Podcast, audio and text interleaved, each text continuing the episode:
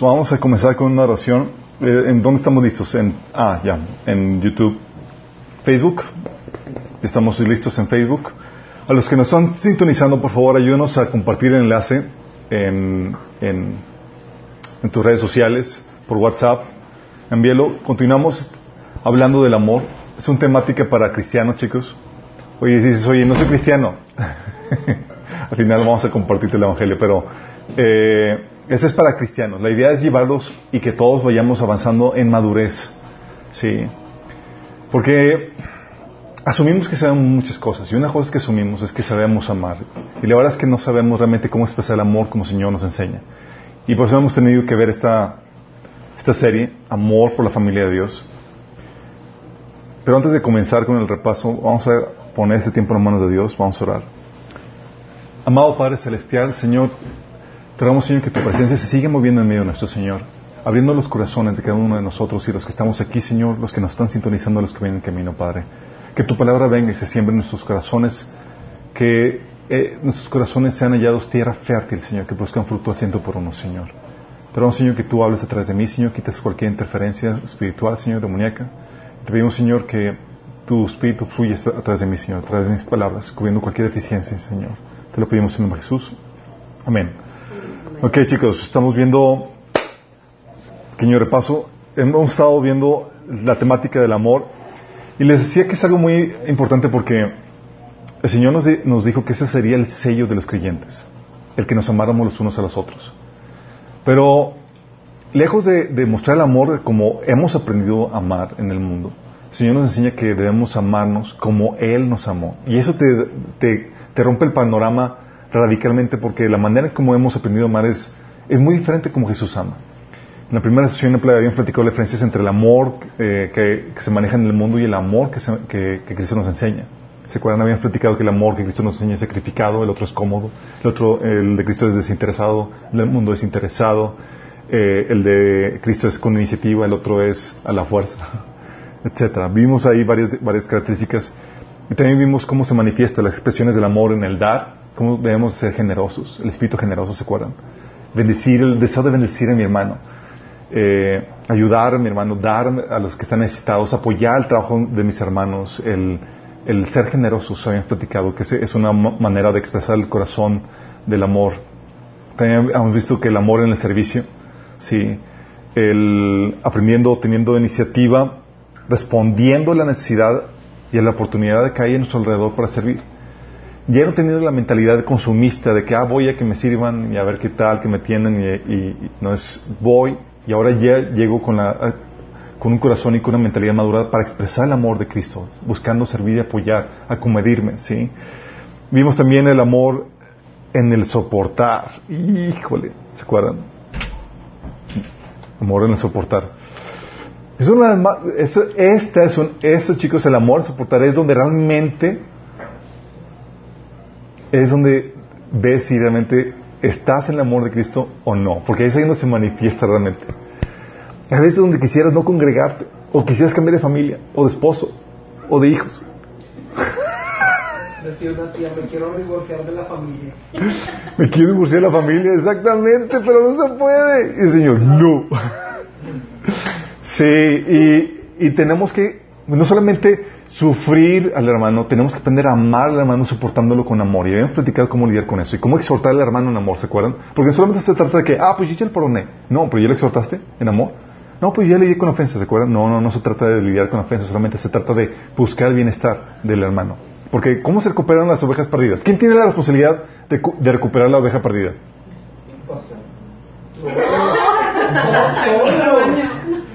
O sea, es que todos somos de ser pastores. Bueno, el, de tarea de beso. Porque me expongo vituperio.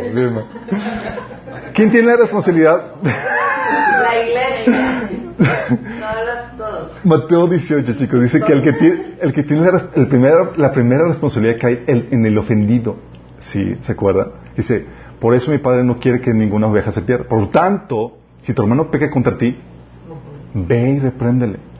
Si atiende, has ganado a tu hermano de vuelta. ¿Quién tiene la responsabilidad? El ofendido. Sí. Se supone que tú lo vas y lo aprendes no porque tú quieres reclamarle o, que, o saldar la deuda, sino porque ya lo lidiaste y ahora estás preocupado por su salvación, por su santidad, por su santificación, por su crecimiento. ¿Entendido? ¿Se acuerdan? Ok, ya, ya así como que lo- ya veo, así como que ya les cayó el 20 todos. Ok, perfecto. Vimos eso, el soportar, cómo, cómo debemos exhortar al hermano, ¿sí? Y vamos a ver este último de cómo el amor en el trato, ¿sí? En el trato. Esta temática es... A las, las mujeres fluyen muy bien en esta temática. Típicamente. Los hombres somos ahí nuestro talón de Aquiles. De hecho, generalmente mi esposa es la que me vive reprendiendo en estos asuntos y he aprendido mucho acerca de ella. Sí.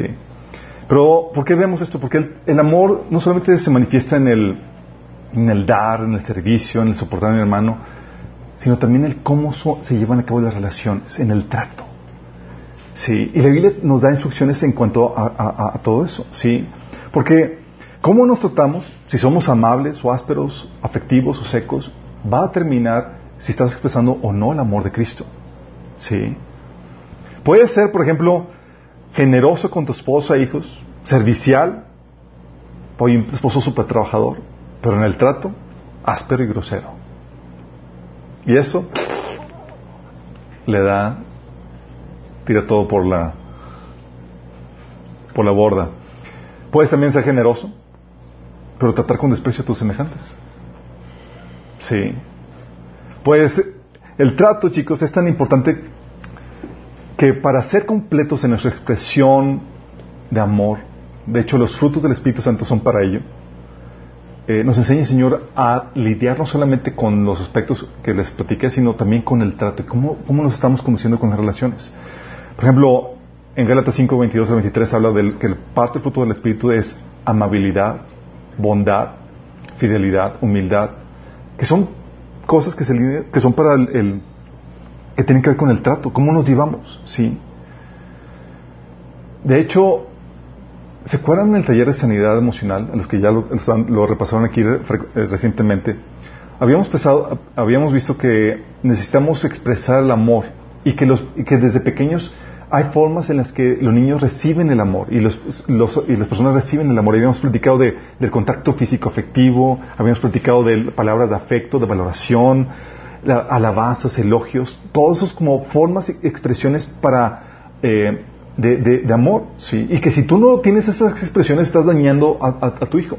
¿Por qué? Porque el amor no solamente es, se, da- se manifiesta, ah, te estoy manteniendo. Y, y soy generoso con, con eso, sí.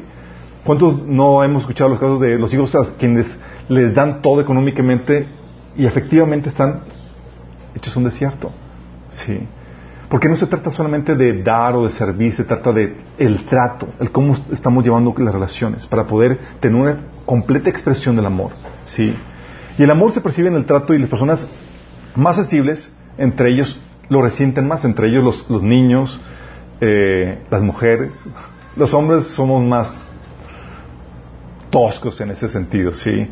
Eh, pero los- las personas más sensibles pueden sentir lo tosco, lo duro, lo desinteresado que, que tú puedas tener, estar o tener, estar en una relación, sí.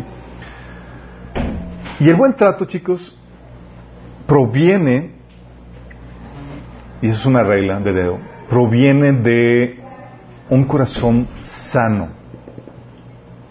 Sí.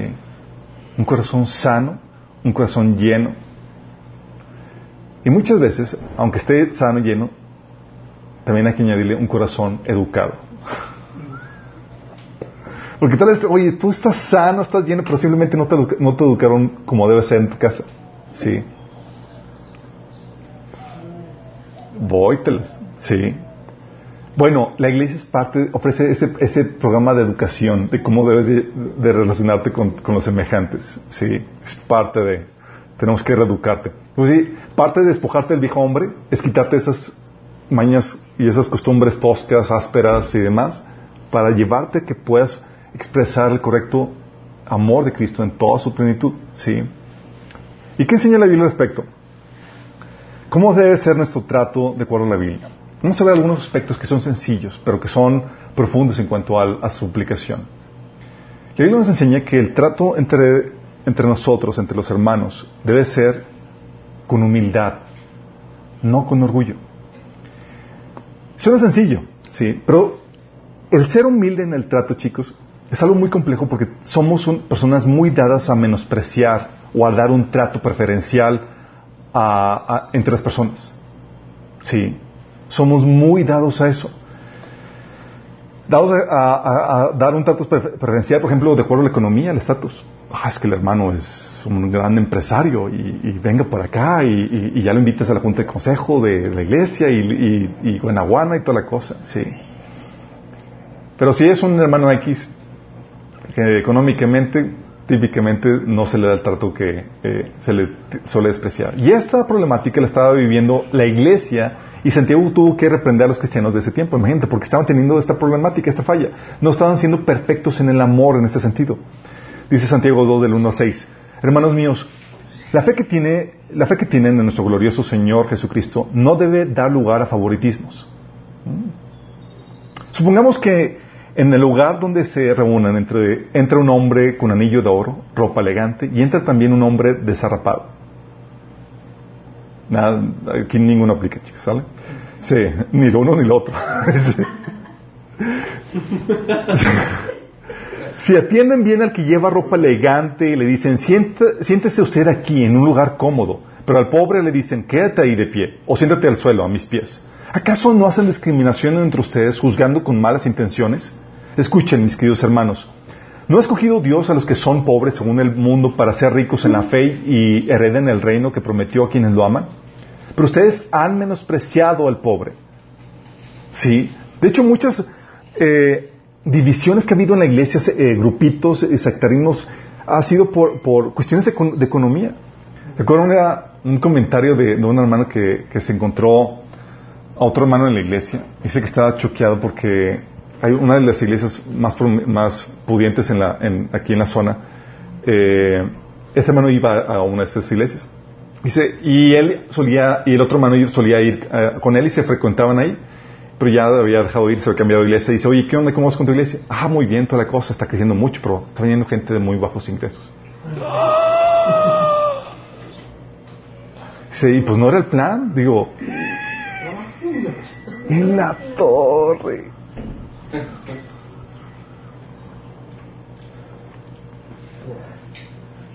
Y muchas veces nosotros quedamos en ese tipo, en comentarios similares, tal vez no tan, tan, tan burdos, pero a veces caemos en ese tipo de cosas. Sí. Entre nosotros como cristianos, a veces no sabemos cómo amarnos correctamente y mostramos preferitismos de acuerdo al estatus de la posición económica. De hecho, aquí en Monterrey suele darse eso. ¿Saben qué es snob? Snob es una persona que se relaciona en base al interés económico o, o- o de posición con las otras personas. O sea, si tú no tienes una, una- algo que eh, económico o algo atractivo en cuestión de, de- del éxito del mundo, nomás no me relaciono contigo. Me, me relaciono porque tengo interés en, en tu estatus, en tu posición, en, tu economía. Sí. Eh, y Pablo, y no creen que eso es algo eh, que solamente se da en Monterrey, es algo que, que es algo común en todos. Obviamente hay sociedades más marcadas que otras y Monterrey es una de ellas. Pablo, en cuanto a la posesión, sabía que, corríamos el riesgo de caer en, de vernos deslumbrados por la posición. De hecho, aquí en México es típico, ¿no? Que el pastor, el apóstol, y aquí Guanaguana y toda la cosa, ¿no? Sí.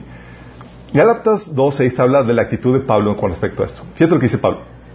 Pablo está dando el contexto, está explicando, narrando la experiencia que tuvo cuando fue a Jerusalén y, y conoció a los apóstoles originales. Imagínate.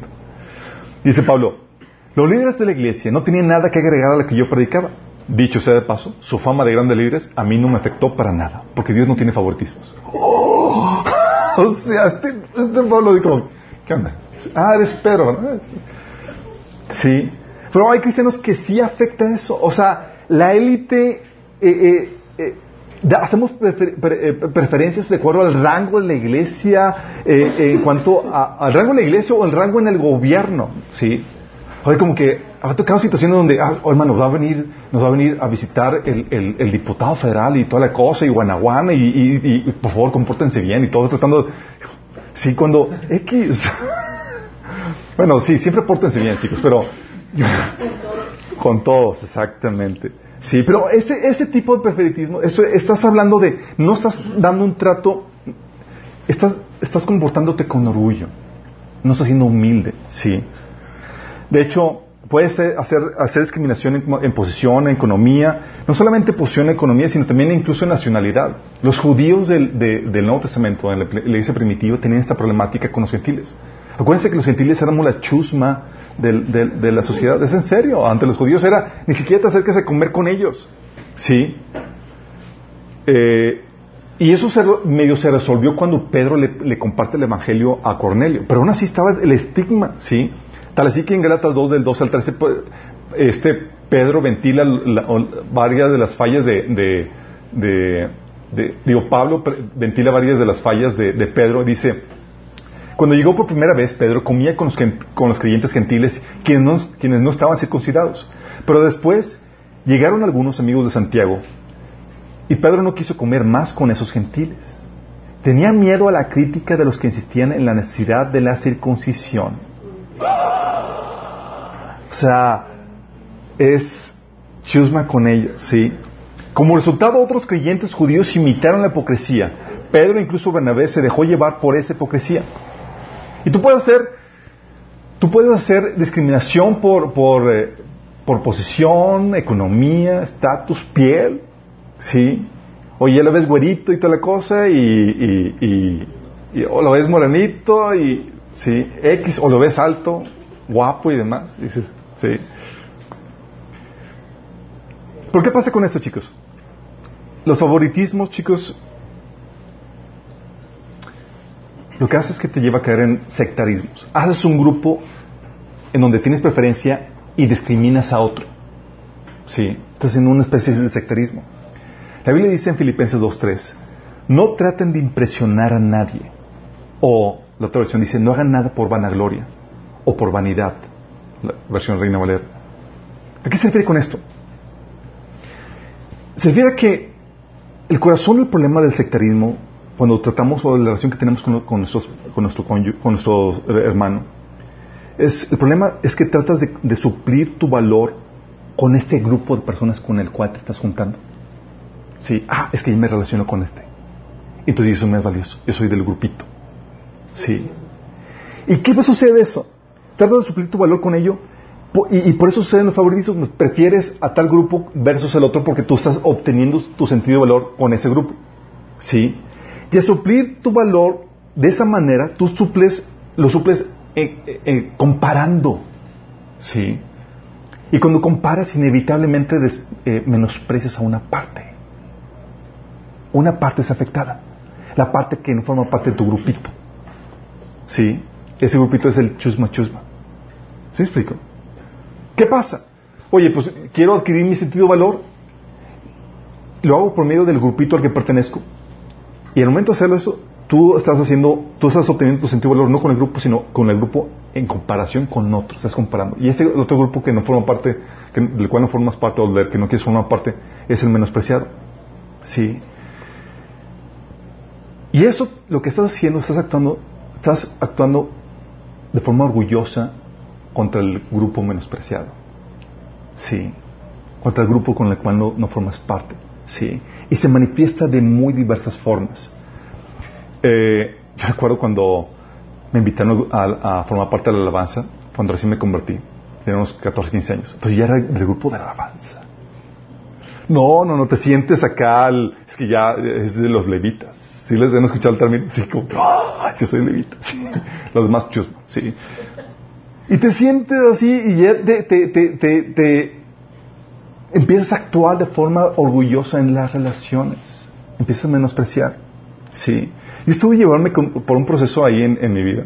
Me recuerdo en ese entonces mi papá, por, no por la economía, sino por lo agarrado, no me compraba ropa. Entonces iba con los, con, a la iglesia con pantalones medio así brincacharcos. Y la adolescencia es cuando estabas tratando de, de quedar bien con las chicas y todo, y tú así como que. Bajándote los, los pantalones lo más que puedo, sí. Pero no se usaba en aquel tiempo. Obvio que no se usaban los brincacharcos.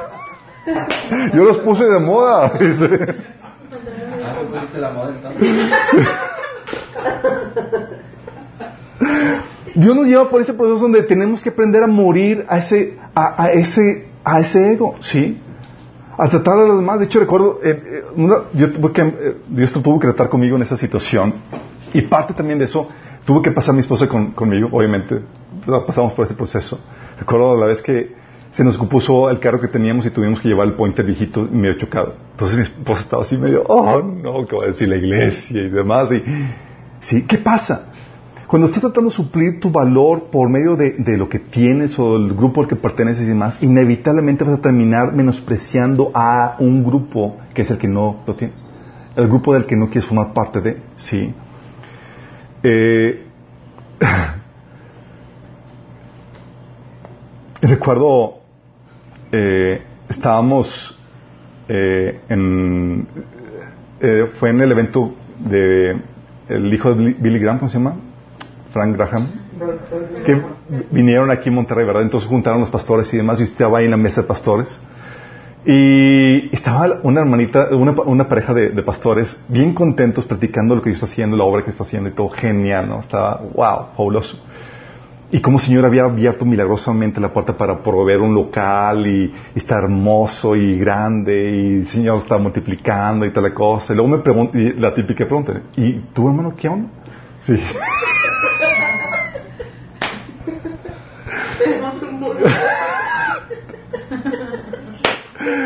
Sí, se ríe. Eso es padre. Sí, pero ¿cómo? Sí. Y era como, pues mi iglesia es en la casa. Dice, ay. Dice, usted, se- usted manténgase fiel, el Señor le va a dar su congregación. ¿En serio dijo eso? ¿Y son pastores? Pero todos caemos- por eso les digo, chicos, todos caemos en eso. Si empezamos a evaluar nuestro estatus y nuestra posición, nuestro sentido de valor en cuanto a lo que tienes, a lo grande y toda la cosa, ¿Y sí. qué te dijeron ¿Quién te dijo no eres?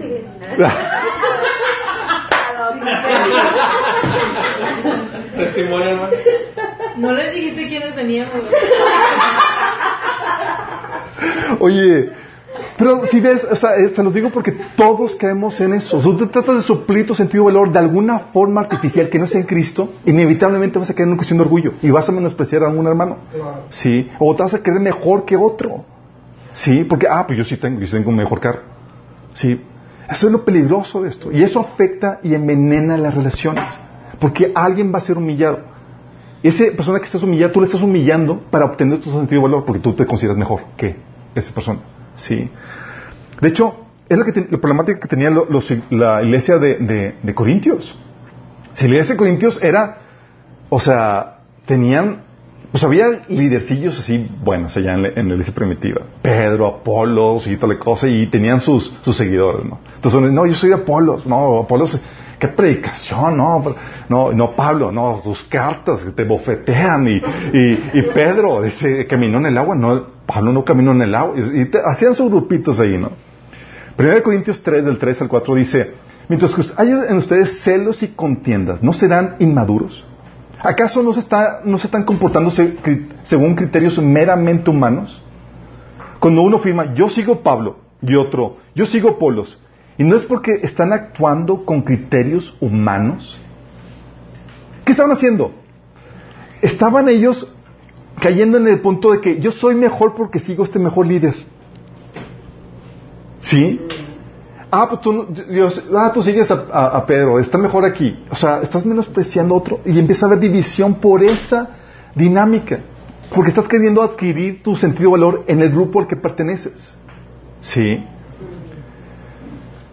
Y nosotros aquí, mira chicos, podemos caer en lo mismo. Ah, si yo aquí tengo la iglesia y, y- y somos más pegados a la, a la- a la- a la vi- iglesia primitiva y tenemos más y tenemos un discipulado, wow, y- lo que tú quieras, ¿sí? De hecho, recuerdo cuando estábamos en el hotel que eh, cuando llegamos a tener la- las- los eventos en el hotel, las- los chavos estaban emocionados y demás, y era como que sí, y empezaron así como que hacer una porra a minas, y era como que no, chavos, no, sí, porque el Señor nos va, nos va a dar pao, pao. Porque no se trata de nosotros, no se trata de exaltar nuestro nombre a costa de nosotros, no es porque seamos mejores que, ¿sí? Cada quien tiene su rol y su don, ¿sí? Pero cada quien tiene su contribución el cuerpo de Cristo. Por eso decía 1 Corintios 3, del, eh, 3.21, dice Pablo, así que no se jacten de seguir a un líder humano en particular. No te jactes, ¿sí? Eh, porque cae ese peligro de creerte mejor. Sí, por, por seguir o estar en tal iglesia, en tal grupo o seguir tal líder. No se trata de eso. Nuestro sentido de valor no, eso no te añade ni te quita tu valor. Tu valor es por lo que Jesús hizo por ti en la cruz. Sí, y cada quien tiene su rol. Tienes que apre- aprender a apreciar los diferentes ministerios y las diferentes estrategias que Dios ha dado. Sí, aún a los que dices, aún a los que no, a los que desapruebas, aún a ellos Dios los utiliza. Tal vez vayan camino al infierno, pero Dios los utiliza. Es verdad, sí.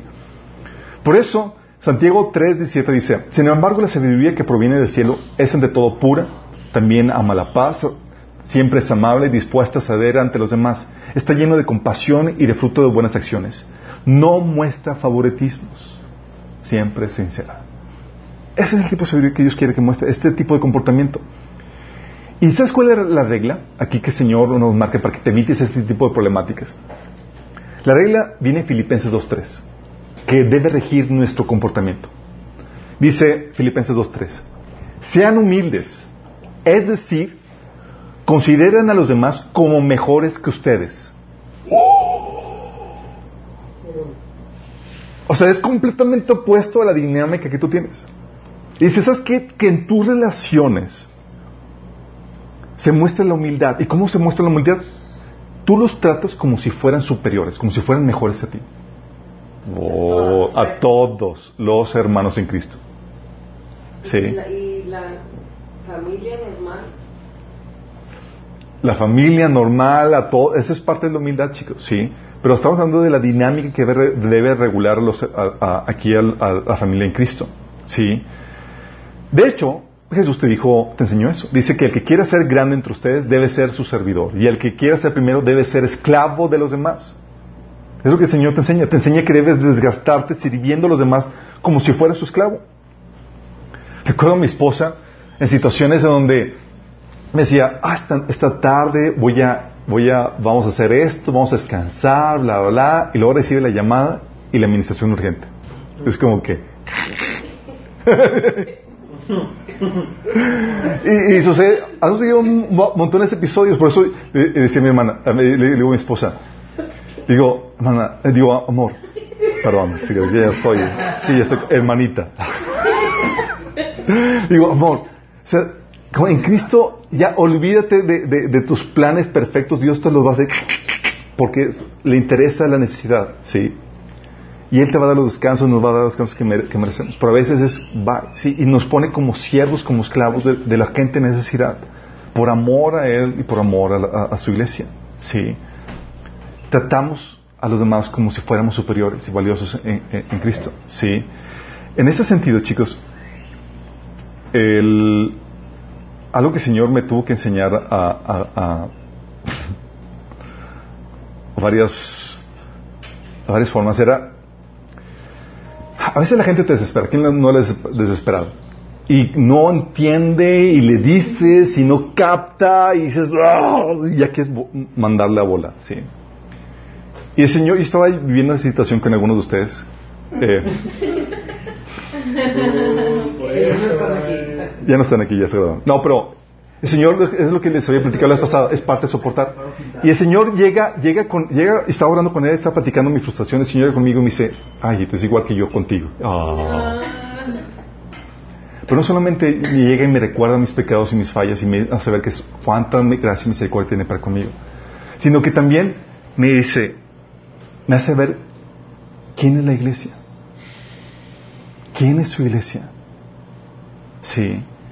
Y me hace ver lo valioso que es, que son cada uno de ustedes para Él. Y cuando lo ves con, la- con los ojos de, de- de- Cristo dices, oh my goodness. O sea, el Señor los ve sumamente valiosos, chicos. Usted es una élite gobernante. Sí. Señor, no solamente ahorita tienes un gran valor porque tú has correspondido al amor de Cristo, sino una en, la- en- en- en cuestión de, de la- de lo que de tu destino, de tu futuro. Tú eres la élite gobernante. O sea, qué privilegio servir a reyes que van a gobernar la tierra. Sí.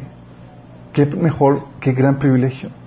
Y cuando entiendes esto dices, ahora sí, o sea, yo no sé realmente qué posición, qué, qué rango, qué cosas el Señor les va a dar, pero sé que son sumamente valiosos para el Señor. Y cuando ves eso dices, es un honor servirles. Sí. Aunque a veces me saquen la paciencia y demás, es un honor. Digo, y entre más paciencia les puedo dar, genial, porque el Señor tiene mucha conmigo. Entonces, que alguien me desespere tantito, por favor. Sí. Es la manera en que debemos de tratar a todos eh, como eh, superior, como si fueran superiores, chicos, porque realmente es así como el Señor nos ve. Nos ve como personas sumamente valiosas. Sí. Entonces, esta es la forma en como el Señor, como debe regir nuestra relación. ¿Cómo debe ser el, trato? No orgulloso. Tú no menosprecias a nadie ni muestras favoritismos. ¿Cómo debe ser el trato entre nosotros como creyentes, como entre hermanos? Tú tratas a cada hermano con el que topas como si fuera superior a ti. Como si fuera mayor. Oye, pero es un niño. ¿Se acuerdan cuando los apóstoles menospreciaron a los niños? ¿Se acuerdan que le dijo Jesús? Dijo, este niño que menosprecian, su ángel ve el rostro del Padre. Sí. Y el Señor lo tiene tan apreciado a, este pequeño que dice que cualquiera que reciba a este en mi nombre me recibe a mí. Y los apóstoles, sí. Dices que si no eres como uno de estos pequeños, no puedes entrar al reino. Peor aún, estaban los, los, discípulos que se les daba el petatus. Imagínate. El petatus. Este es otro más difícil. Otro nivel. Sí, sí. Sí, ven a lo que me refiero. O sea, el Señor te decía, aún en los más pequeños, trátalos con la importancia que, que se merecen. Sí. El Señor nos estaba enseñando el valor de, de, de, que hay en, en, en, el trato. Porque la manera, sí, sí les ha tocado relacionarse con gente orgullosa, chicos. Sí les ha tocado, sí que los menosprecien y los ven así bajo y demás. Bueno, tú no debes ser así. Y tú no te debes de comparar para ver si eres mejor o menor. Tú ya eres valioso en Cristo. Sí. A todos los demás es como si fueran todos ellos mayores a ti en rango en posición. ¿Vamos bien con esto? Entonces, esta es la diferencia entre el mundo te trata con orgullo, con desdén. En Cristo, en la iglesia, si quieres mostrar el amor completo en el trato, en cómo te relacionas con las demás personas, debes demostrarte humilde, considerando a las demás personas como si fueran mayores o superiores a ti. Sí. El otro punto en cuestión del trato. El Señor nos enseña que nuestro trato debe estar regida por la amabilidad, la gentileza, que es lo contrario a la aspereza, la descortesía, a lo malhumorado. Sí. De hecho, amable significa que se comporten con agrado, con educación. Uh. Hay muchos maleducados aquí. Y afecto hacia los demás. Dice, lo contrario, lo contrario de eso es ser rudo, ser descortés, ser sin respeto en las relaciones. Sí.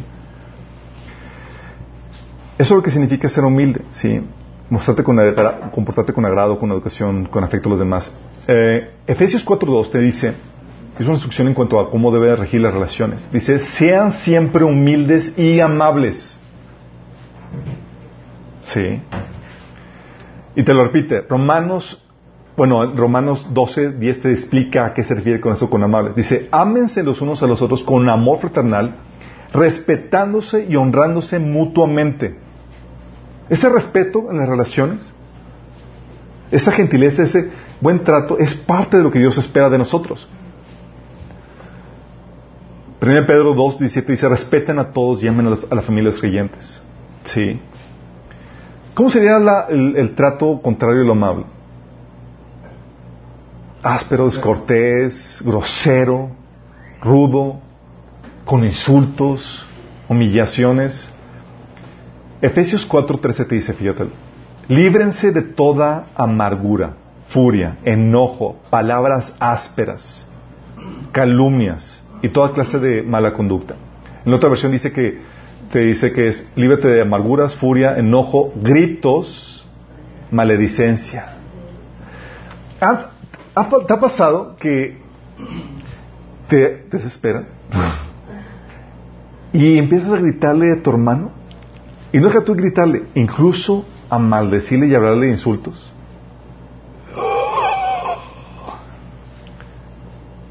De hecho, por eso, consciente que muchos venimos de ese trasfondo, Pablo les decía a los cristianos en Efesios 4:29, no, no empleen lenguaje grosero ni ofensivo. Es decir, sean amables. En Efesios 4:31 dice, quítense de vosotros toda amargura, enojo, ira, gritería, maledicencia, toda malicia. Y Jesús te lo ponía muy, muy fuerte en esto. Sí. En Mateo 5, de 21 a 22, te dice Jesús, ustedes han oído que se dijo a sus antepasados, no, mate, no mates, y todo el que mate queda sujeto al juicio del tribunal. Pero yo les digo que todo el que se enoje con su hermano quedará sujeto al juicio del tribunal. Voy, ¿Se dan cuenta de la importancia de lidiar con tu enojo como debe ser? A los que no han tomado taller de sanidad, por favor. Dice, pero yo digo que todo el que se enoje con su hermano quedará sujeto al juicio del tribunal. Es más, cualquiera que insulte a su hermano quedará sujeto al juicio del consejo. Y cualquiera que maldiga quedará sujeto al fuego del infierno. Yo recuerdo cuando comenzaba mi, mi caminar con Cristo, pues son los primeros capítulos que lees cuando empiezas a leer la Biblia. Y pues empiezas con las palabras raras. Era como que cualquiera que le diga raca. Yo, ¿qué es raca? Así como que un nuevo insulto, ya aprendí un nuevo insulto. raca. ¿Qué onda con eso? Que significa cabeza hueca o, necio, sí. Cualquiera que insulte. o sea, el Señor lo está tomando como algo muy grave porque el Señor dice, ¿sabes qué? El cómo te llevas es importante para que puedas ser perfecto en la, expresión del amor. Sí. De hecho, Santiago 3, del 9 al, 11 es lo que, es lo que se le reclamaba a los cristianos. Decía, con la, lengua, con la lengua bendecimos a nuestro Señor y Padre y con ella maldecimos a las personas. Sí. ¿Les ha pasado? Maldecimos a las personas creadas a la imagen de Dios. Dice, de una boca salen bendición y maldición. Hermanos míos, esto no debe ser. O sea, Santiago conocía a uno que otro maldiciente en la iglesia. Dice, ¿Puede acaso brotar una misma fuente agua dulce y agua salada? Hermanos míos, ¿acaso puede dar aceitunas una higuera o higos una vid? Pues tampoco puede eh, una fuente de agua salada puede dar agua dulce. ¿Sí? Y es lo que el Señor habla de que la relación no debe ser con gritos, con insultos, eh, con aspereza, debe ser amable, es el principio que regula la relación entre los hermanos. 1 Corintios 13, 5 dice que el amor no se comporta con rudeza. Imagínate.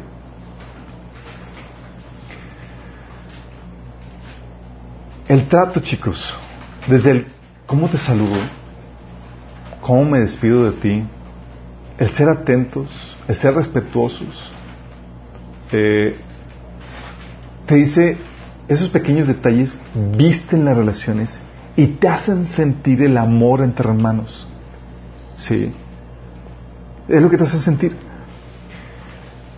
¿Sabes principalmente que se debe la, la falta de, de amabilidad? La falta de amabilidad típicamente se da por, por heridas, chicas, no, lidiadas. Estás así con la mecha corta, cualquier cosa, y, gritos, insultos, eh, asperezas, maltrato y demás, ¿sí? Es por la falta típicamente de heridas, pero obviamente también puede ser por la falta de educación o por simplemente egoísmo, que no estás consciente de cómo estás afectando a las demás personas. Sí. Y entre nosotros no debemos de, de amarnos de formas incorrectas. Pero en mi casa, antes de cristianos, esto fue lo que, lo que el Señor cambió radicalmente. En mi casa, por ejemplo, oye, mi papá súper trabajador, mi mamá súper servicial. Y son cualidades de personas que obviamente nos amaban como hijos. Pero era gritos, insultos, maltratos, asperezas.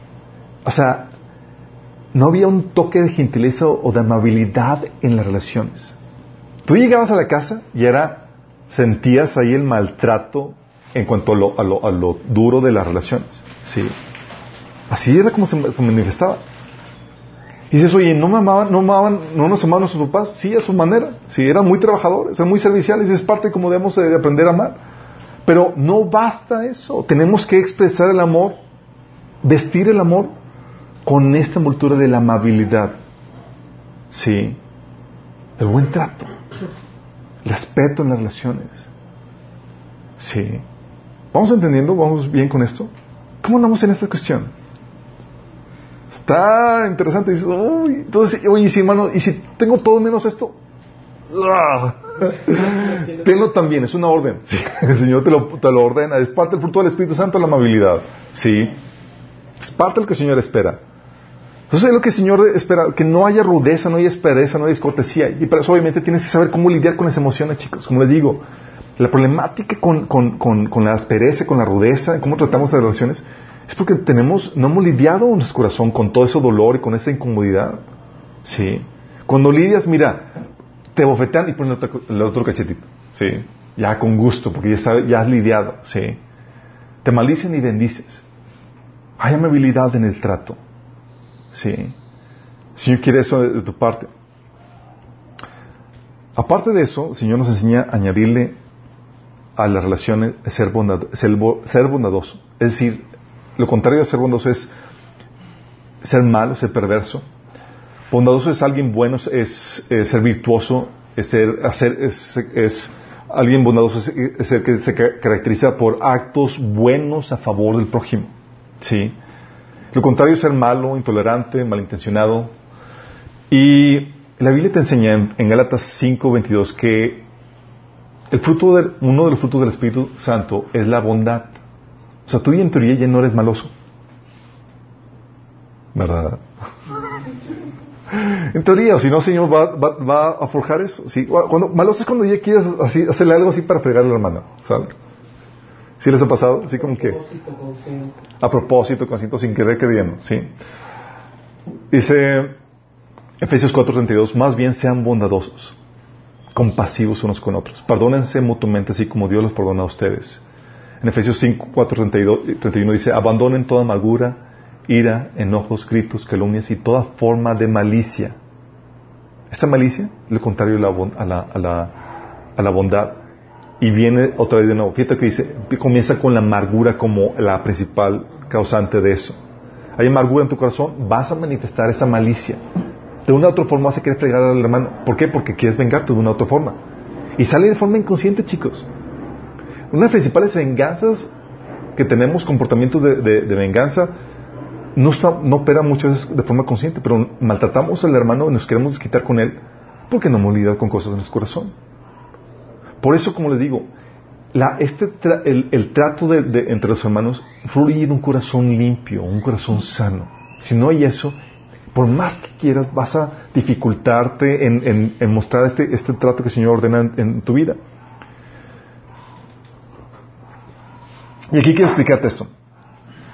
La amabilidad, chicos, es el trato. La bondad es el acto. Es decir, tú puedes tener un acto bueno, que es un acto de bondad, y la envoltura es la amabilidad. Sí, es como te da un chocolate. Sí, pero envuelto en papel periódico. Sí, tiene que ir en acorde.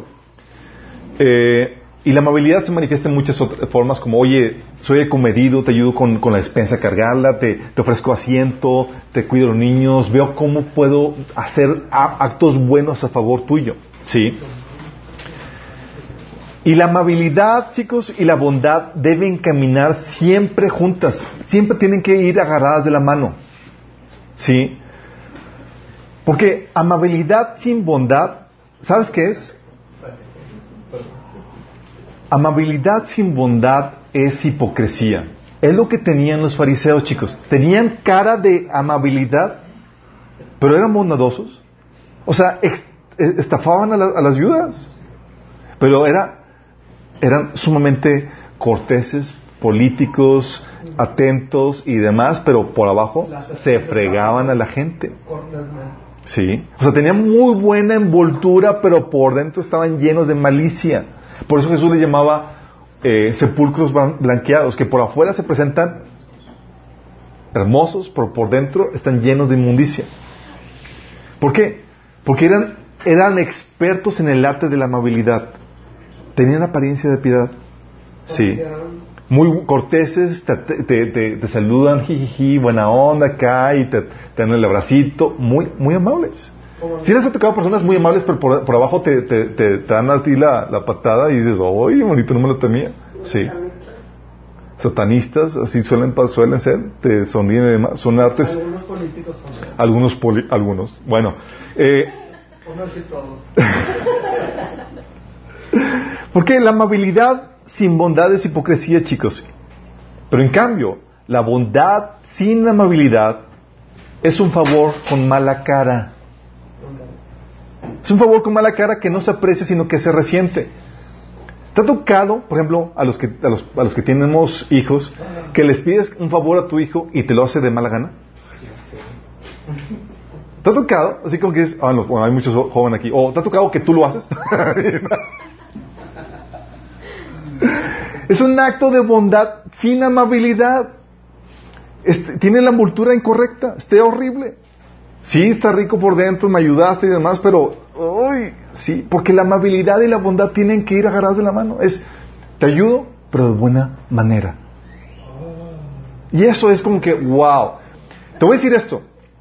Esto también Señor lo resiente. Tú puedes servir al Señor, tener un acto de bondad para el Señor, con mala actitud. Por eso el Señor le decía a Pedro, eh, Pedro decía a los, a los pastores en 1 Pedro 5.2, dice que hagan su trabajo con gusto, no de mala gana. Sí. ¿Por qué? Porque el acto de bondad tiene que estar vestido de amabilidad, tiene que tener una envoltura bonita para que se aprecie correctamente. Si no, el favor se resiente. Sí. Es como que mejor ni me hagas nada seguir con la gente y más, no, pues no es porque tengo que, no es porque es mi esposo y, y pues, o mi esposa y, pues aquí estoy y pues, sí. Es, y, y, el Señor nos dice, eh, eh, tienes que ser en el trato con tu hermano, no solamente tienen que tener actos de bondad, tienes que vestirlos bien, con la amabilidad. Sí.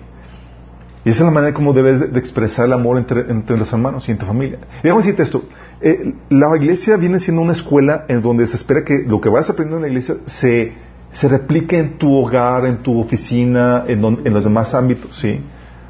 Pero es, la iglesia te enseña que debe ser así entre nosotros porque nosotros tenemos la ordenanza de ser así, en el cuerpo de Cristo.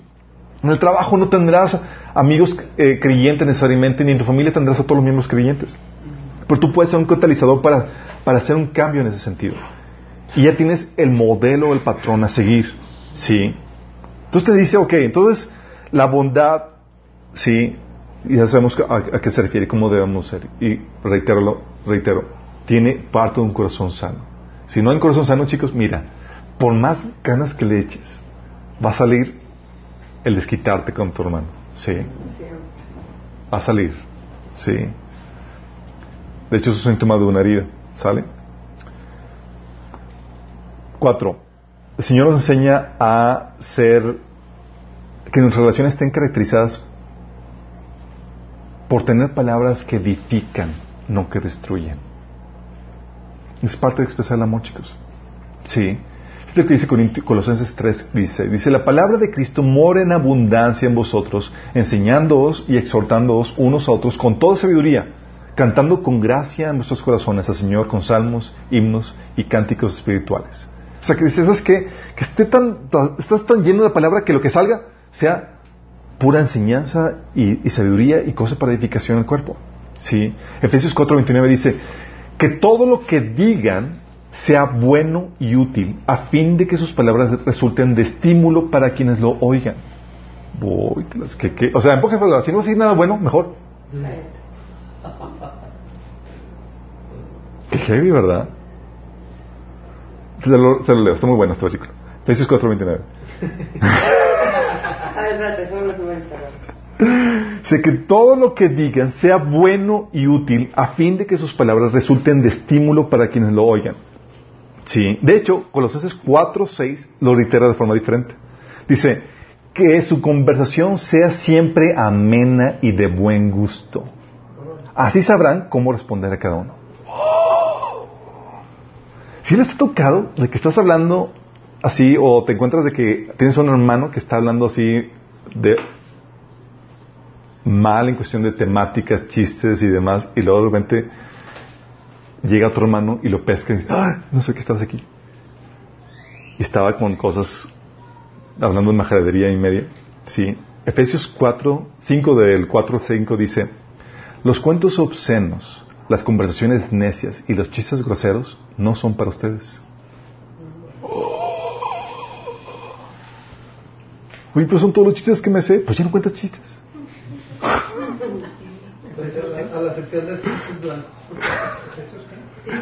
Efesios 5, del 4 al 5 dice, en cambio haya una actitud de agradecimiento a Dios, pueden estar seguros que ninguna persona inmoral, impura o avara heredará el reino de Cristo y de Dios. O sea, hablando de que, ah, no, ¿qui- ¿quieres seguir en tu inmoralidad, en tu, en tu forma de hablar?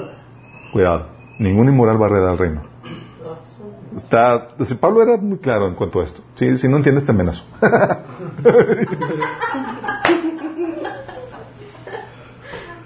Grueso, sí. Recuerdo, le había compartido a, una- un viejito en el Starbucks.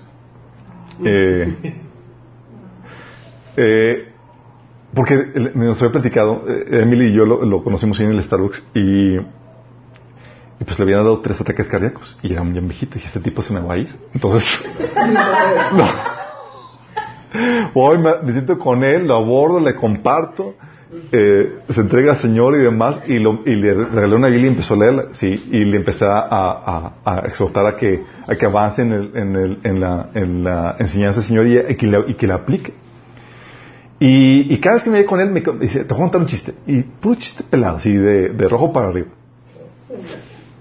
Entonces le men- menciona este, este pasaje. Y me dice a partir de ahí que le arruiné su vida.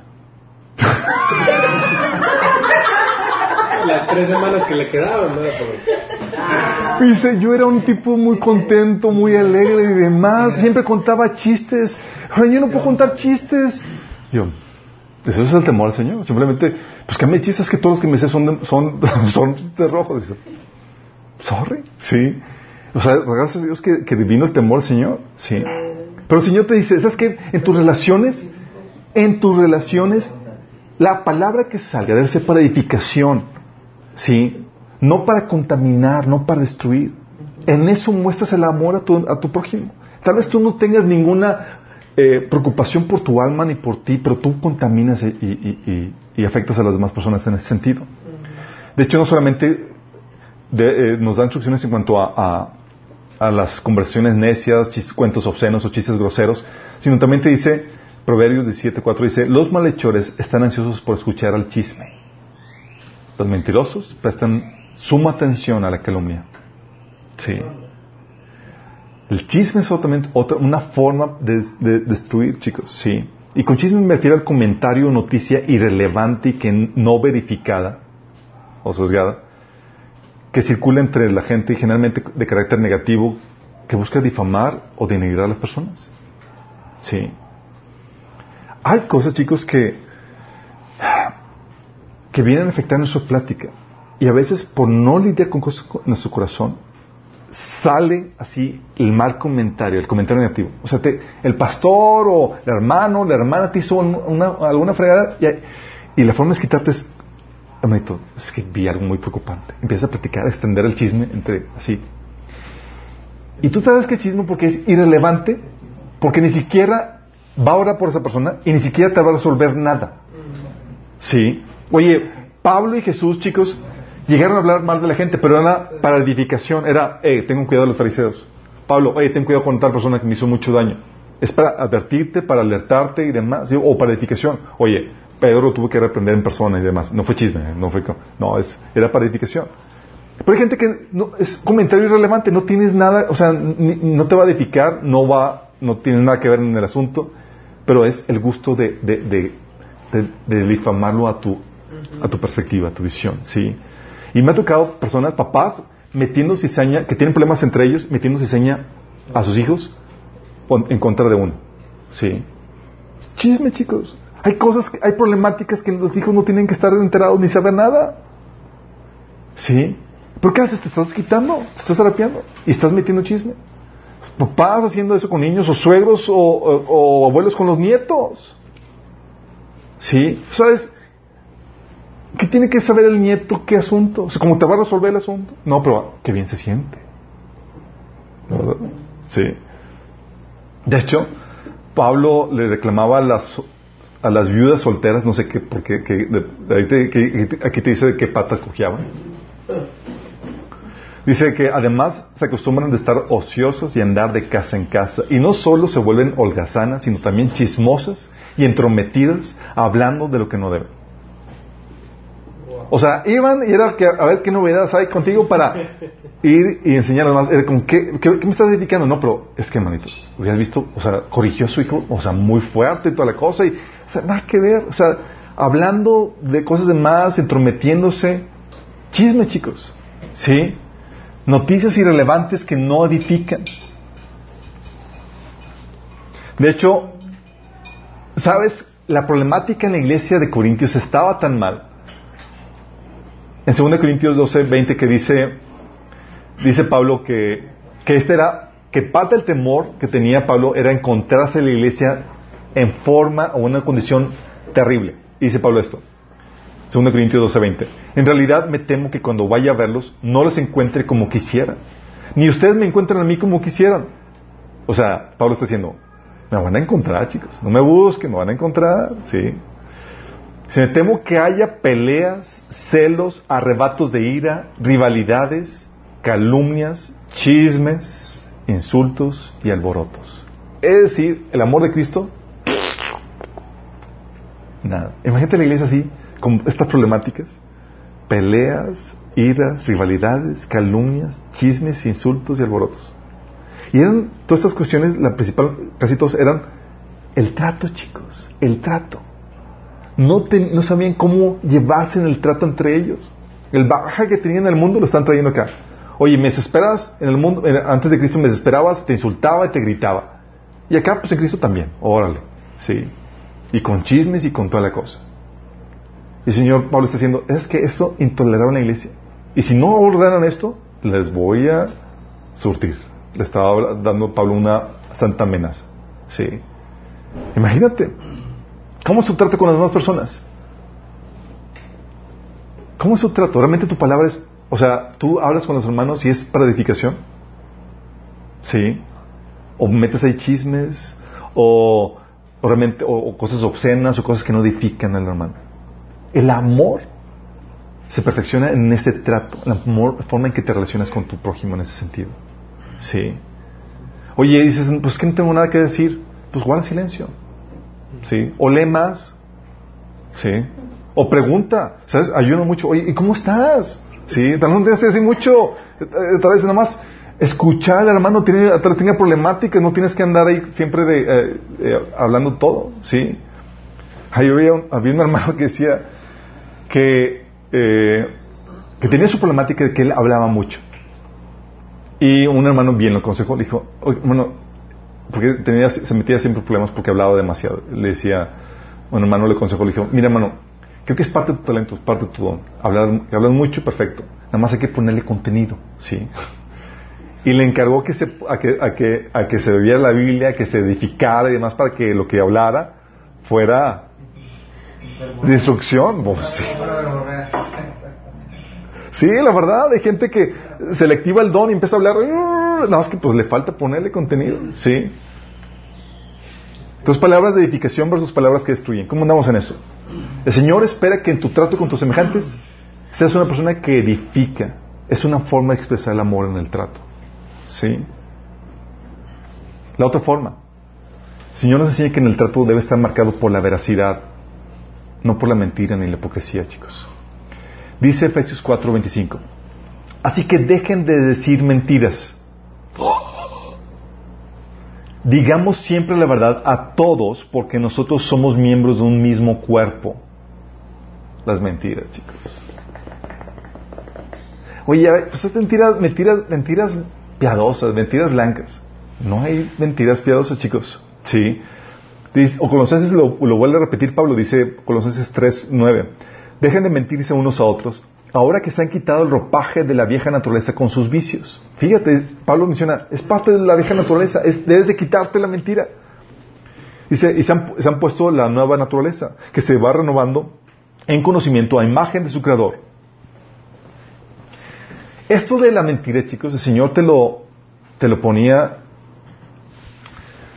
cuando la mentira es muy habitual entre los, en, en, nuestras relaciones, ya no se te crea tu palabra, chicos. Ya no te, ya no te crees, ya no se te cree.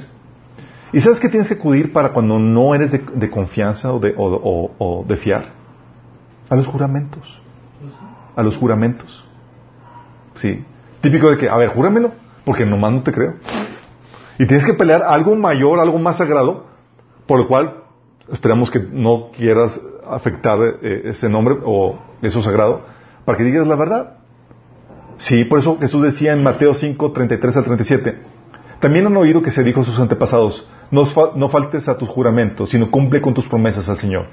Pero yo, pero yo les digo, no juren de ningún modo, ni por el cielo porque es el trono de Dios, ni por la tierra porque es el estrado de sus pies, ni por Jerusalén porque es la ciudad del gran rey. Tampoco jures por tu cabeza, porque no puede ser ni uno de ni un solo de tus cabellos que se vuelva blanco o negro. Cuando ustedes digan sí, que sea realmente sí. Y cuando digan no, que sea no. Cualquier cosa de más proviene del maligno. Cualquier cosa más es una falsedad y proviene del maligno. Sí. Vamos a entender lo fuerte que es esto. Entonces eh, está diciendo Señor, en tus relaciones, sé íntegro, no seas mentiroso. No hables por hablar. Sí. Santiago 3, 17 te dice que, que la relación debe ser, no debemos demostrar favoritismos y que debe ser relación siempre sincera. Es decir, sin falsedad, chicos. Eso te lo reitera también Romanos 12, 9. Dice, el amor debe ser sincero, no falso. 1 Corintios 5, 8 dice que así celebremos nuestra Pascua no con la vieja levadura, que es la malicia y la perversidad, sino con pan sin levadura, que es la sinceridad y la verdad. O sea, la mentira menciona como una, como parte de la, de la levadura que, que contamina. ¿Y esto cómo se manifiesta, chicos? Tal vez no seamos personas que, que dados a la mentira, por lo menos yo no recuerdo pescar algunos de aquí. Ok, retiro dicho. Eh, hay. Se me acordaron, dije, ok. Hay chismes, chicos. Bueno, parte de los chismes es, es levantar mentiras, ¿sí? Calumnias en contra de alguien, noticias no, ver- no verificadas. También parte de, las mentiras es cuando, y todos tenemos esto, cuando te pescan con las manos en la masa, en alguna falta, en alguna falla. Y por instinto natural tendemos a escondernos detrás de la mentira. O hermano, ¿hiciste esto? No, claro que no, hermano. Sí. Bueno, ¿fuiste esto? No, no. Y tratas de... Porque se siente feo reconocer que fallaste. Y la tendencia, el instinto natural es tratas de, de, de ponerlo de tal forma como que no. ¿Sí? ¿Sí les ha pasado? ¿O solamente soy yo? Adán Sí. y Eva. Adán y Eva, pero también nosotros, digo, oye, la fallaste o no, o quieres encubrir la, la falla que tuviste, y el instinto natural es reconocer, y digo, es cubrirte- cubrir la falla Como no ser exhibido, ¿no? no ser exhibido, no ser conocido, tratamos de quedar bien, ¿sí? Y, come- y tenemos la, la, la, la mentira, cosas, aún cosas sencillas, ¿sí? Como que, oye, vas a la cita y te hablan y dice, oye, ¿dónde vienes? No, llevo en camino, ni siquiera he salido de la casa. Y ya voy en camino. Ya voy llegando. Ya voy llegando, estoy aquí unas cuantas horas. Es porque si le digo que todavía no, pues qué mala hombre. si le digo que me quedé así dormido, pues. Pero la mentira nos sirve para, para tratar de quedarnos bien. ¿Sí? Porque a veces nos cuesta trabajo confesar nuestra falta, nuestra falla. Sí, y tratamos de, y cambiamos la versión y demás. Dicho, dice Proverbios que el que confiesa la, la falta será perdonado. Sí, pero el que la encubre, ya me acuerdo que sigue. Tu sinceridad. Sí. Pero no solamente se ve en esos detalles, chicos. Sí. Se ve en los negocios también, chicos. En los negocios. Híjole. Es ahí donde, ¿sabes? La iglesia de Corintios tenía todas las problemáticas. Tenía muchos dones y demás. Y tenía gente empresaria. eh, que invitaba a gente a hacer negocios juntos y demás. ¿Y qué pasaba? se estafaban, se estafaban. Fíjate lo que dice 1 Corintios 6, del 7 al 10. El hecho de que tengan semejantes demandas legales unos contra otros es en sí una derrota para ustedes. ¿Por qué no mejor aceptar la injusticia y dejar el asunto como está? ¿Por qué no se dejan estafar? En cambio, son ustedes mismos los que hacen lo malo y estafan aún a sus propios hermanos en Cristo. ¿Hay estafadores en la iglesia, chicos? Sí, ¿alguien aquí les ha tocado? Que te invitan negocios y se quedan con dinero tuyo y no, y no cumplen la... Sí. Y luego, la, típica frase, pero se supone que es cristiano.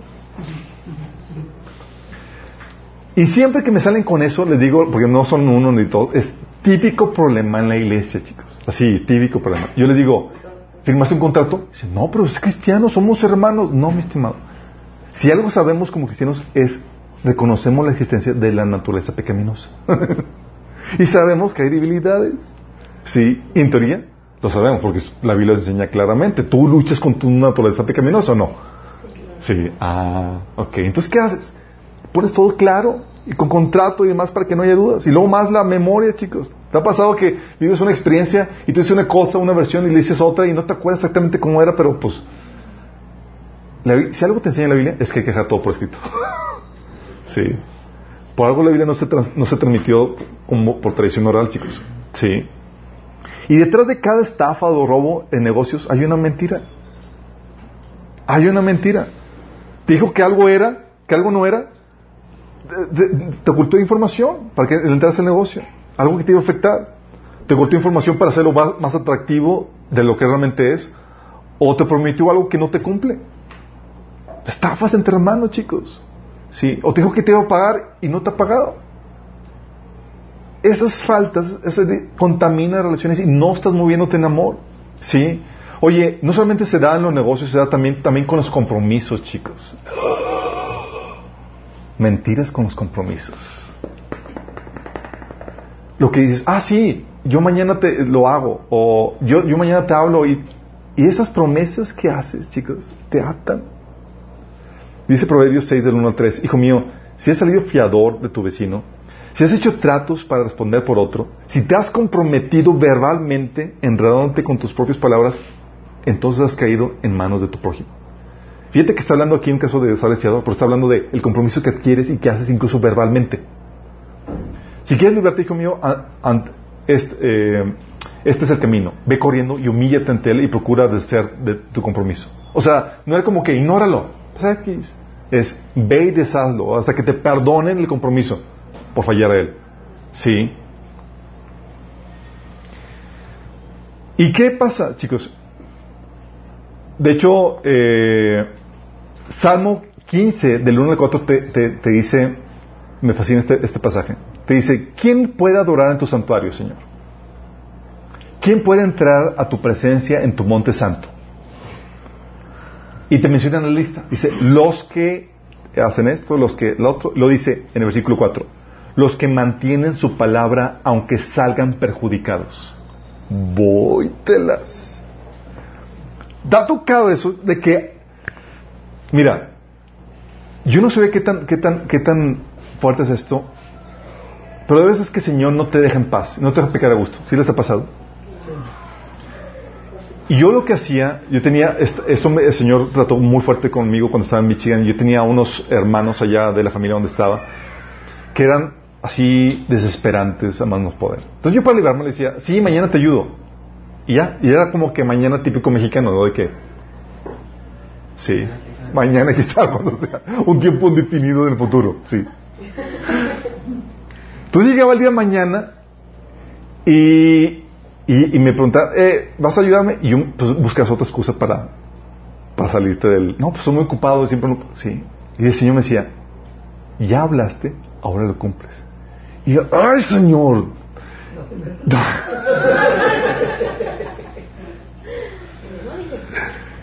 y el Señor me decía, eres esclavo de tus palabras y tienes que cumplirlas. Así yo, yo no, no me acuerdo, yo no sé ni tenía este, este pasaje, yo, a mí me tienes ahí a- a- de mala gana y ya no ayudar y- porque tenía que cumplir lo que decía. Sí. Y eso pasa con nosotros, chicos. Dijiste que ibas a hacer esto o aquello. Y, so- y- y en México somos muy parcos para hablar. Sí. Somos aquí tipo, típico político de campaña. Sí, hermanito, saludos a la hermanita si hace mucho tiempo que no ves. Ah, sí, nos hablamos. Y es así como que ni siquiera tenías pensado hablarle. ¿verdad? Sí. A comer un día. Hay que comer un día. Sí, ni siquiera, así como que. Mire, si algo el Señor me, me, me, me, ha- obligado, me ha orillado es ya dijiste, ahora lo tienes que cumplir. Porque la relación tiene que estar basada en la veracidad. Sí, tu palabra. En ese tiempo, el Señor me enseñó, cuando estaba mi chena me estaba enseñando esto, el Señor me enseñó que por eso Él no habla mucho, porque Él es esclavo de su palabra. Y nosotros tenemos que ser así, en el sentido de que Dios habla, y cuando Dios habla, ¿qué es? Dios lo cumple. Sí. O sea, así de ese, de ese nivel.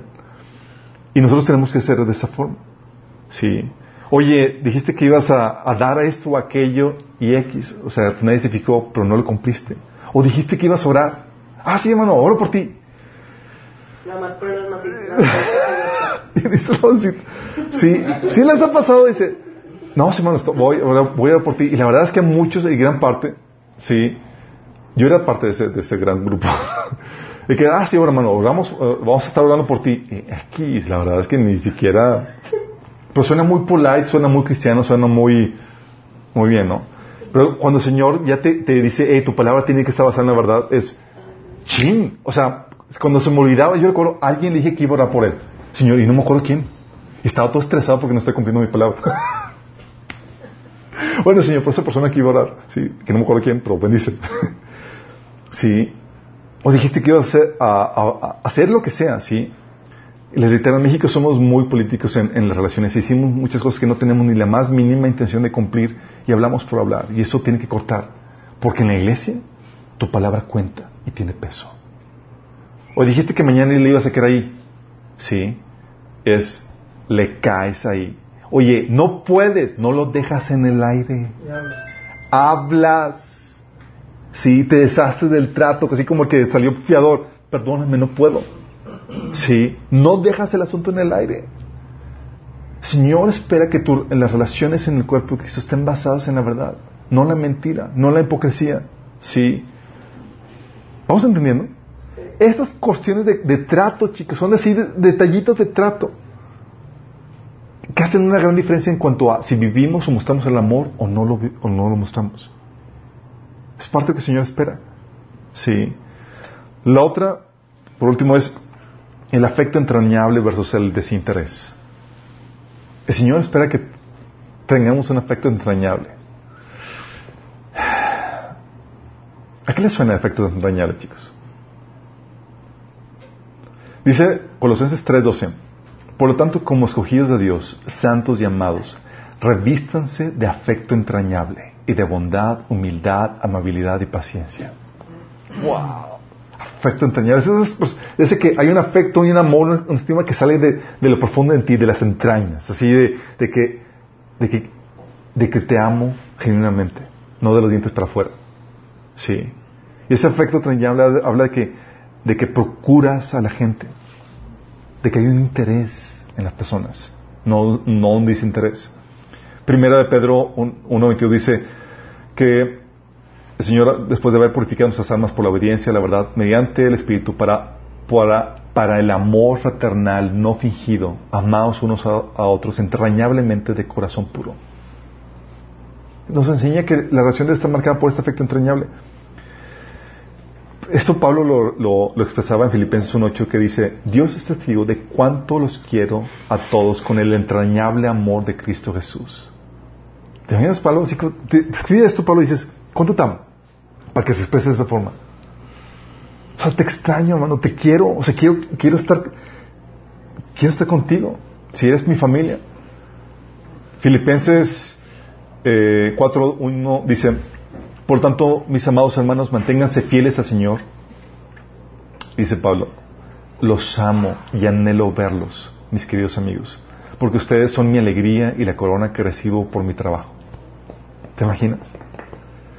De hecho, chicos, en, en esos tiempos, la gente se saludaba de beso. Incluso los hombres con hombres se saludaban de beso, pero en el cachete, tranquilos. Se saludaban, era parte del afecto. Sí. Eran muy efectivos en su expresión. El ósculo santo. Para los que llegaron a leer la Biblia en Reina Valera, saben qué es ósculo, chicos, por favor.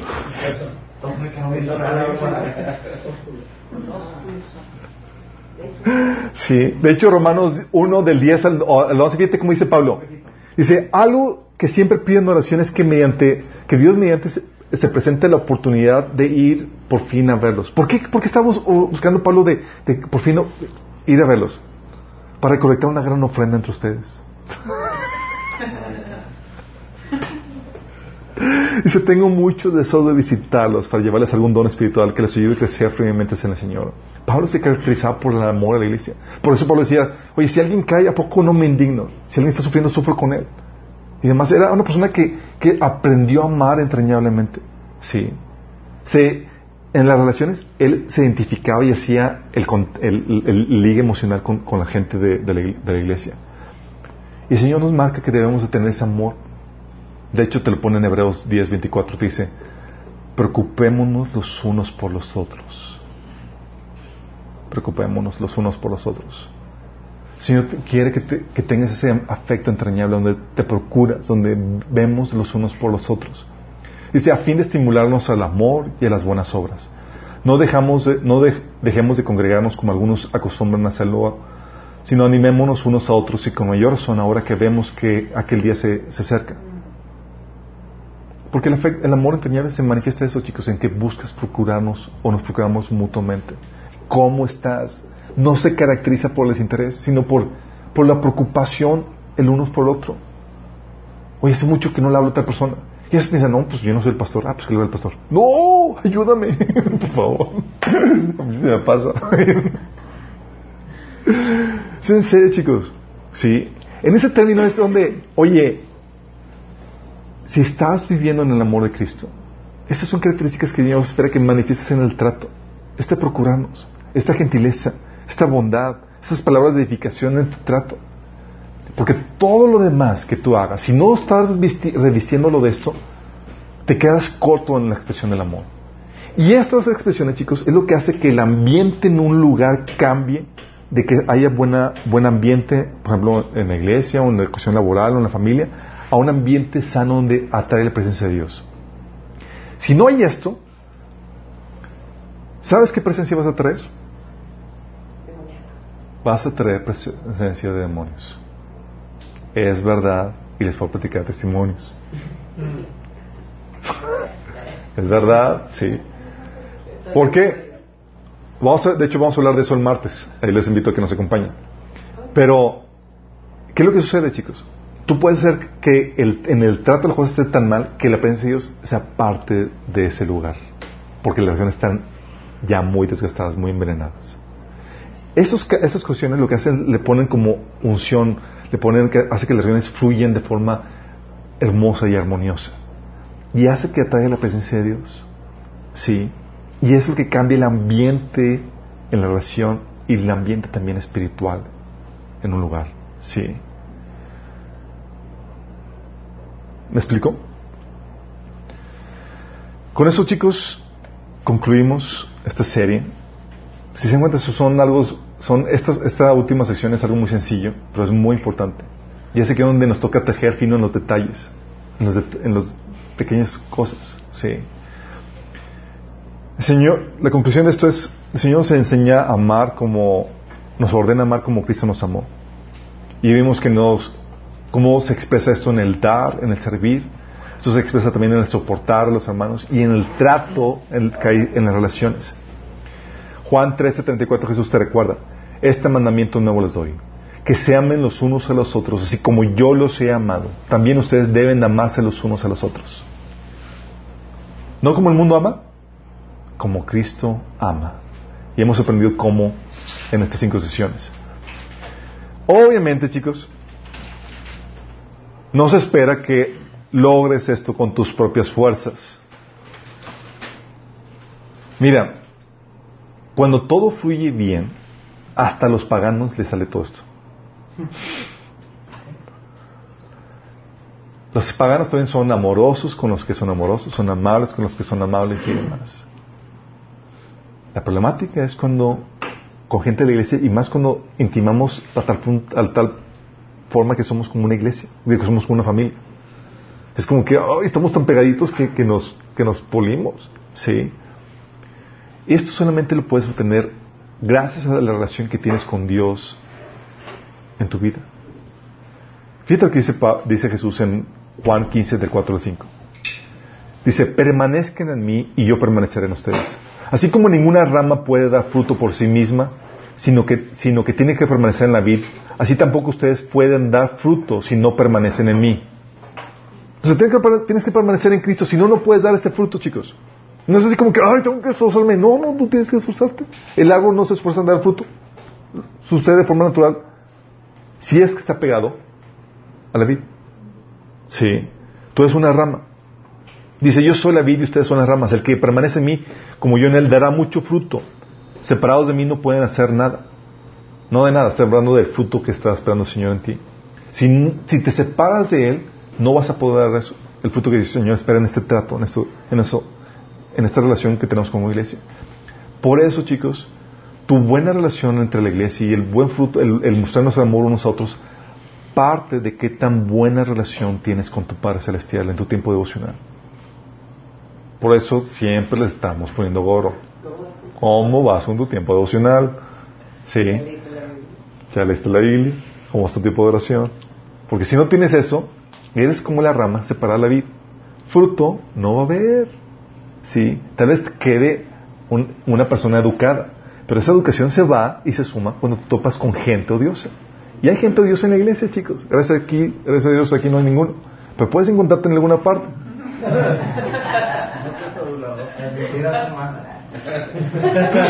Al final vamos a colectar una ofrenda. Ya.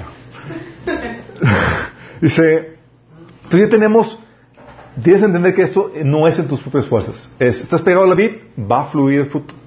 Sí. Oye, es que el hermano me desespera y más, pégate la vid, descárgate con él, que el Señor te, que Señor te consuele. Sí. Y gracias a Dios ya tenemos una guía a seguir, un modelo contra qué comparar nuestro amor, chicos. Sí, tenemos ya una guía. ¿Por qué es? Porque eh, Dios espera que te que muestres el amor como Cristo lo mostró. Y ya sabes a qué nos referimos con esto. Sí. Ahora tenemos que ejercitarnos en este amor para que la enseñanza sea completa. Porque nada te sirve tener autoridad si no lo ejercitamos.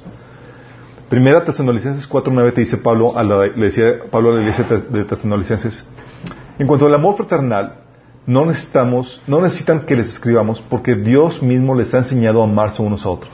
Fíjate, estos tipos, Señor les enseñó, o sea, no, no tuvieron que tomar el taller. sí, solito lo estaban dando. En cambio, los de Corintios, tú que Pablo, a les voy a enseñar un camino mejor, el camino del amor. Y les pone un capítulo para hablar del amor, Corintios 13. Porque eso sí, nomás, por más don y revelación, nada, no les fluía. ¿sí? Y nosotros tenemos que ser sabios y entendidos en cuanto a esto. ¿Por qué? Porque se nos tiene que enseñar cómo amarnos, chicos. No sale de forma natural más que por revelación, así como los de Tesalonicenses, o por instrucción como la iglesia de Corintios. Y no queda más que crecer en este amor, abundar más en este trato. ¿sí? Dice 1 Tesalonicenses 3:12 que el Señor los haga crecer para que se amen más y más unos a otros y a todos, tal como nosotros los amamos a ustedes. Ay, qué heavy nos puso el Señor esto a, los líderes. Porque los líderes tenemos que ponerles el, ponerles el ejemplo de cómo amar. Sí. Por eso con gusto, Señor, por eso con gusto les, les, les servimos y atendemos, pero con la idea, chicos, de que ustedes repliquen el modelo. Sí. Porque no solamente es para los líderes, es también para ustedes. Sí. Y estamos aquí para ayudarnos mutuamente, chicos. Estamos todos creciendo, estamos todos en el mismo barco y tenemos que ayudarnos, incentivarnos al amor, al buen, a las buenas obras. ¿Sale? Y tal vez tú que nos estás sintonizando, quieres experimentar este amor, este, este ambiente que se disfruta en la iglesia, que se disfruta en la- eh, donde el Señor ha venido a establecer su reino. Pero para que puedas disfrutar eso, tiene que establecerse el reino de Dios en tu corazón. Y para eso tienes que entregarle tu vida.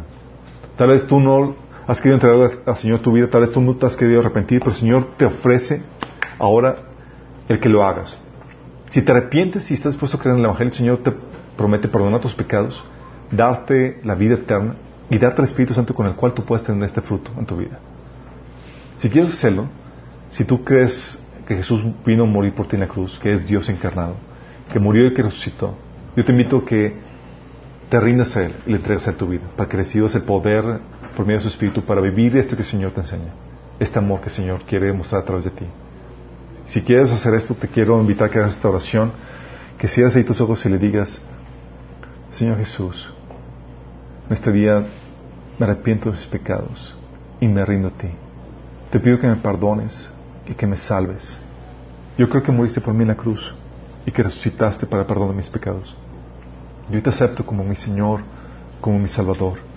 Y te pido que entres en mí, que pongas en mí tu espíritu y que ayudes, me ayudes a producir este fruto para ti, Señor. Quiero vivir para ti. Cámbiame, transfórmame. Te lo pido, Jesús. Amén. Si fue esta oración de rendición genuina, vas a empezar a manifestar fruto. El arrepentimiento se manifiesta porque pasas de un estilo de vida donde te donde te valía la voluntad de Dios, donde no te interesaba, a un estado, a una vida donde te interesa conocer la voluntad de Dios y te interesa obedecerla. Y si esto es verdad, vas a empezar a leer la Biblia, tienes que empezar a leer desde el Nuevo Testamento y tienes que empezar a congregarte. Porque la Biblia te enseña que tienes que crecer en familia, donde se te tiene que enseñar cómo amar. Si es así, te invitamos a que nos contactes para ayudarte con eso. Y todos los demás, chicos, ya tenemos un modelo claro de cómo, en cómo amarnos. ¿Sí? Ya podemos gelarnos con libertad las orejas unos a otros, sabiendo que vamos a incentivarnos al amor y a las buenas obras. ¿Sí? Vistiendo nuestro trato con toda amabilidad, con toda bondad, con toda paciencia. ¿Oramos? Señor, ayúdanos como iglesia, Señor, a mostrar este fruto para que el mundo pueda ver en nosotros el amor que nos tenemos los unos por los otros, Señor, para que puedan saber que somos realmente tus discípulos, tus seguidores, Señor. Señor, perfeccionanos en este amor, Señor. Y te damos gracias por las oportunidades que pones delante de nosotros para amarnos. Esas necesidades que hay en el cuerpo, Señor, entre nosotros. Gracias, Señor, por los hermanos necesitados que nos incentivan a amar, a poner en práctica el amor, Señor. Gracias, Padre, por estas oportunidades. Y te rogamos, Señor, que nos sigas llevando de gloria en gloria en esto, Señor. Que podamos crecer en este amor, los unos por los otros. Te lo pedimos en el nombre de Jesús. Amén.